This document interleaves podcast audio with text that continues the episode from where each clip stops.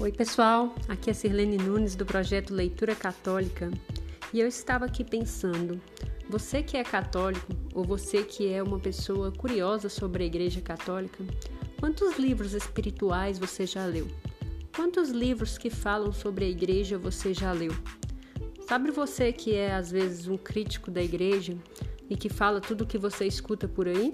Quantas vezes você já parou para estudar a Igreja? para que você pudesse embasar as suas críticas, sejam elas positivas, construtivas ou não. Este projeto tem o objetivo de incentivar a leitura espiritual e o conhecimento da Igreja, muito baseado na passagem que está em Oséias 4, que diz que meu povo se perde por falta de conhecimento. Eu espero que você seja muito bem-vindo e que aceite o desafio da leitura católica. Até mais!